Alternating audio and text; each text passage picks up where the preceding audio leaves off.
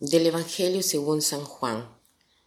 En aquel tiempo, junto a la cruz de Jesús estaban su madre, la hermana de su madre, María la de Quilofás y María Magdalena. Al ver a su madre y junto a ella el discípulo que tanto quería, Jesús dijo a su madre, Mujer, ahí tienes a tu hijo. Y luego dijo al discípulo, Ahí tienes a tu madre. Y desde entonces el discípulo se la llevó a vivir con él. Después de esto, sabiendo Jesús que todo había llegado a su término, para que se cumpliera la escritura, dijo, Tengo sed. Había allí un jarro lleno de vinagre.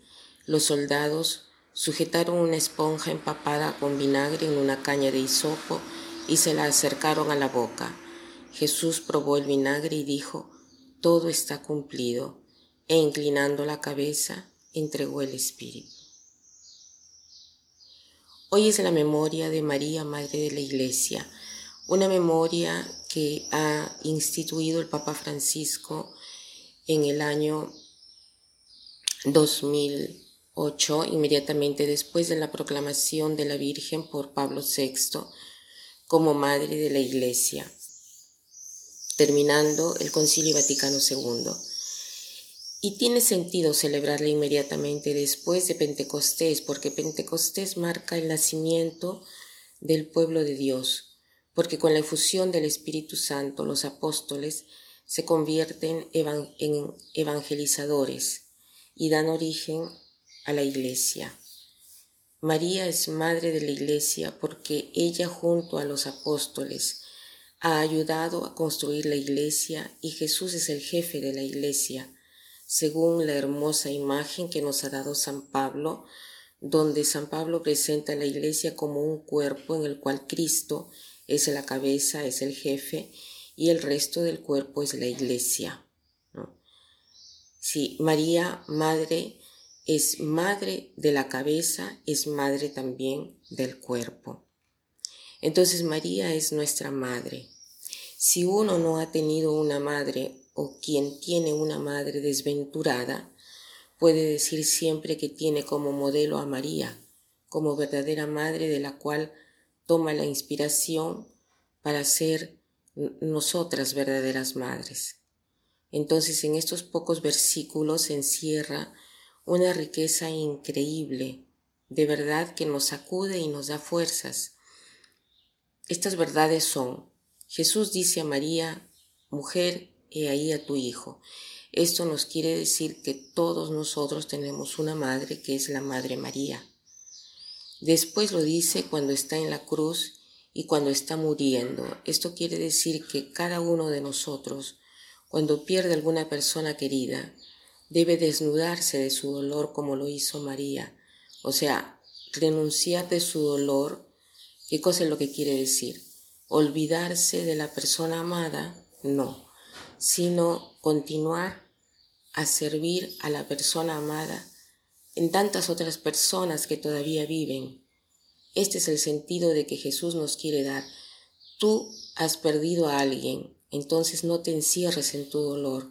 No pienses que tu vida se ha terminado y que no tiene un sentido, sino que tú eres llamado a cuidar a tantas personas y en ellas verás a tu Hijo. O sea, si tú has perdido un hijo, no te cierres en tu dolor, no te desesperes. Piensa en tantos otros hijos que el Señor te quiere dar. Y sirviendo a ellos, tú verás a tu hijo, porque aprenderás el arte del amor que te hará feliz, la verdadera maternidad.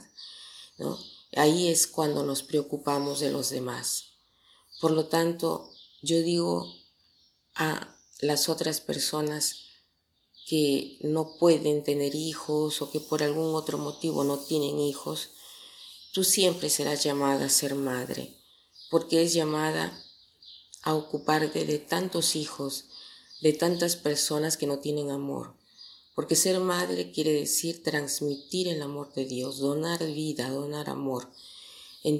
estamos todos llamados a desarrollar esta maternidad.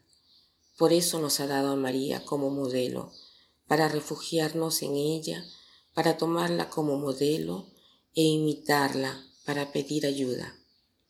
Entonces, hagamos hoy el propósito de ver en alguien que puede ser un colega, un pariente, alguien a quien me confía, ver en él a un hijo en el sentido de hacer algo para hacerlo sentir amado, dar amor a alguien.